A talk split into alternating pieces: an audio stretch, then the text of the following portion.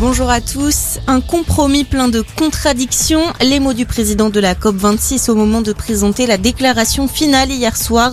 Un accord conclu difficilement, source de nombreux désaccords. Plusieurs institutions et associations lui reprochent de ne pas être à la hauteur de l'urgence du réchauffement climatique. Jennifer Morgan, la patronne de Greenpeace International, a qualifié ce pacte de Glasgow pour le climat de mou, même s'il va dans le bon sens avec un objectif de réduction du charbon. Un report de l'obligation vaccinale en Martinique, c'est ce que préconise la médiatrice nationale dans un rapport publié avant-hier, près de deux semaines après son arrivée sur l'île. Elle avait été mandatée par le CHU où l'intersyndicale s'oppose au vaccin obligatoire pour les soignants. En Martinique, moins de 40% de la population éligible à un schéma vaccinal complet. La médiatrice recommande également de maintenir la gratuité des tests. De son côté, la Guadeloupe entre dans la troisième phase de déconfinement aujourd'hui.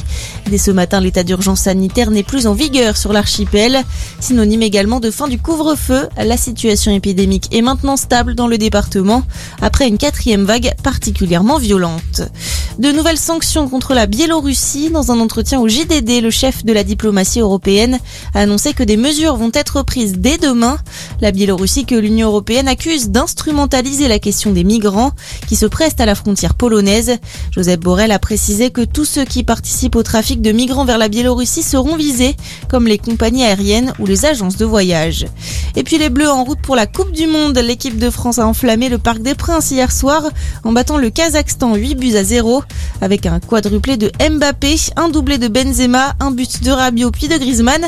Les joueurs de Didier Deschamps se qualifient ainsi pour le mondial 2022 au Qatar. Une rencontre entamée par une minute de silence dans le stade en hommage aux victimes des attentats du 13 novembre 2015. Voilà pour votre point sur l'actu. On vous accompagne toute la journée.